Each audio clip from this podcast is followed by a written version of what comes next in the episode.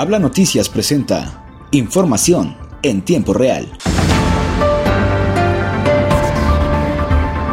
En Coahuila, el gobernador Miguel Ángel Riquelme Solís presentó la decimosegunda edición de la Coahuila Mill Adventure, con la que dijo se da a conocer la seguridad que se brinda a los competidores en la entidad. El mandatario estatal señaló que la estrategia de trabajo en el manejo de la pandemia permite que esta carrera se desarrolle y afirmó que continuarán con los protocolos pues lo que ha caracterizado a Coahuila es que no se ha bajado la guardia. En rueda de prensa se informó que de nueva cuenta se hará la prueba anticovid a los pilotos y que se tendrán los tres helicópteros del Estado al servicio de la misma, así como ambulancias para si se requiere algún traslado.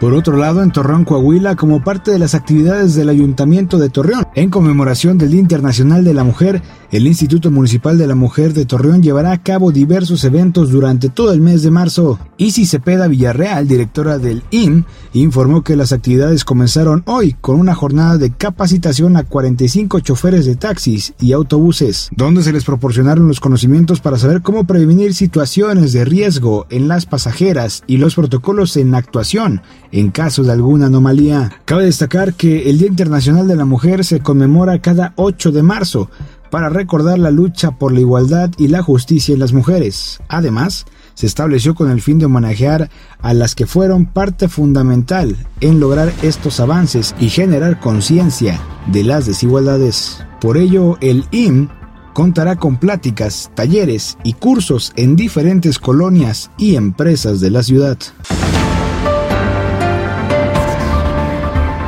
Cambiado de estado en Gómez Palacio Durango, el ayuntamiento y el DIF municipal realizaron la entrega de 243 trenzas en el Centro de Rehabilitación e Inclusión Infantil Teletón, CRIT, mismas que se recaudaron durante el pasado trenzatón para poder elaborar pelucas oncológicas para mujeres y niñas con cáncer. Para la entrega del donativo acudieron al CRIT Durango la presidenta municipal Anabel Gutiérrez y la presidenta honoraria del DIF, Laura Vileta, quienes hicieron la donación directamente al director de este centro, Gabriel López Ortega Magallanes. La presidenta del DIF municipal señaló que ha sido muy importante poder combatir este tipo de causas, ya que a través de estas trenzas y la elaboración de pelucas se puede brindar una sonrisa en mujeres y niñas, además de ayudarles a recuperar la confianza y sentirse mejor ante su lucha contra el cáncer. Por su parte, Anabel Gutiérrez destacó que este evento se realiza como parte de la conmemoración del Día de la Mujer.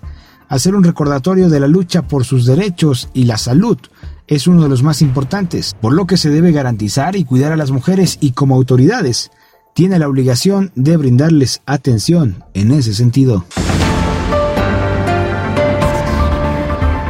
Hasta aquí información en tiempo real, presentado por Habla Noticias. Recuerda, si quieres saber más noticias, visítanos en nuestra página de Facebook y Twitter como el nombre de Habla Noticias. Yo soy Miguel Martínez y nos escuchamos hasta la próxima.